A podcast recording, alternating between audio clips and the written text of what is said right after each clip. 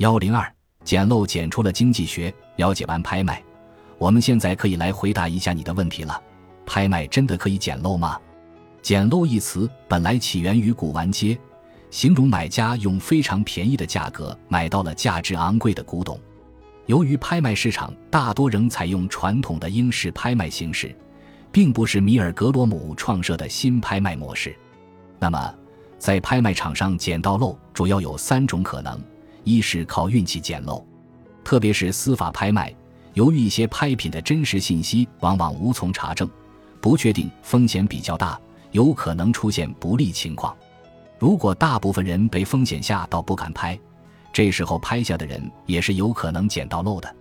不过前提是所有不确定风险最终都完美规避，这就叫靠运气捡漏。二是靠信息捡漏，由于信息不对称，捡漏者能发现别人不知道的交易信息。政府举办的土地招标拍卖。如果某个房地产商通过内部信息提前知道了政府将要在附近开发一个大型公园，还配置地铁，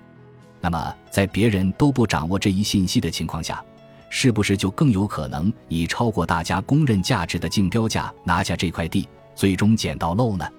三是靠知识捡漏，由于具备专业技能，捡漏者具有别人包括卖家都不具备的文物艺术品鉴定与考证能力。大家比较熟悉的收藏家马未都，就是因为具备了比较高的文物鉴定能力，在各大收藏品市场上筛选到了许多还没被正确认知的古董，这就叫靠专业知识捡漏。正如你所说的法拍房，如何才能捡到漏呢？如果你能够沉下心来，对法拍房的信息进行充分摸底，掌握你心仪房子的尽可能多的信息，在比别人有信息优势的前提下。确定你自己能够接受的心理价位，在不超过自己心理价位的情况下参与拍卖，多试几次，也许就真的可以捡到自己心仪的房子呢。其实，捡漏并不仅仅只是拍卖市场，延伸到市场经济领域，还专门发展出了一种捡漏经济学，只通过找到并占有被人低估的有价值的生产要素资源，从而获得平均利润以上的利润。